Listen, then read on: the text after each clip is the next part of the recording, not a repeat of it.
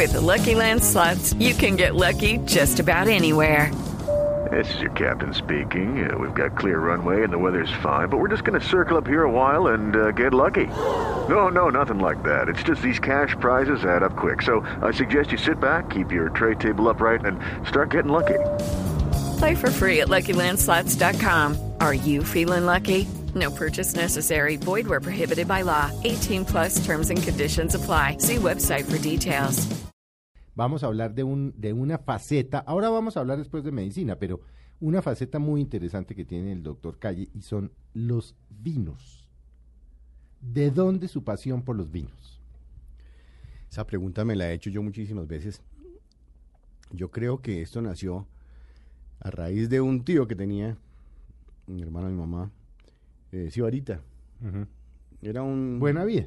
Buena vida, paseador, eh, un gourmet, muy amigo de, de Salinas. empezaba, yo- en esa época tendría unos 7, 8 años y iba con él. Estamos hablando del viejo Fernando Salinas, El el, viejo. restaurante Salinas en el centro de Bogotá. Exactamente, yo iba a la cocina con él, él tenía en- acceso a la cocina y yo entraba con él, a- en- en- uno entre, me acuerdo, en, en- en- en, eh, en especialmente en ese restaurante.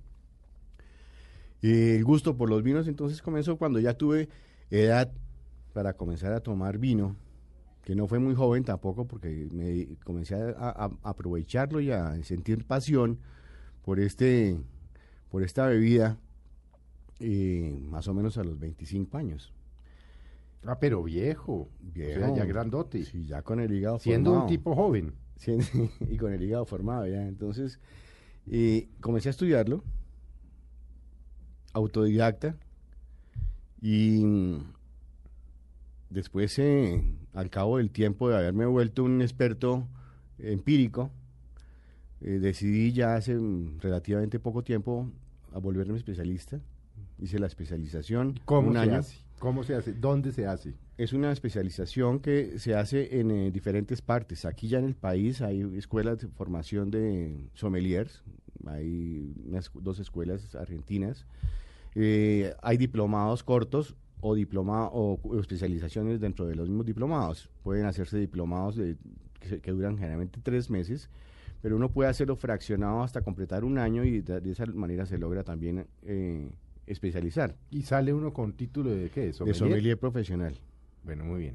Eh, Después- Entonces voy- no le voy a decir más, doctor, porque una de las características de Mesa Blue es que aquí vienen, han venido presidentes, vienen poli, y una de las características es qui- quitar el doctorado, porque eso le pone una distancia a quien pregunta y a quien responde, pero además es que, como decía mi abuela, eso mi hijo en este país cualquiera es doctor, entonces, no, por eso lo va a decir Carlos, Y por eso es la amistad. y por eso es la amistad. ¿Qué es un sommelier?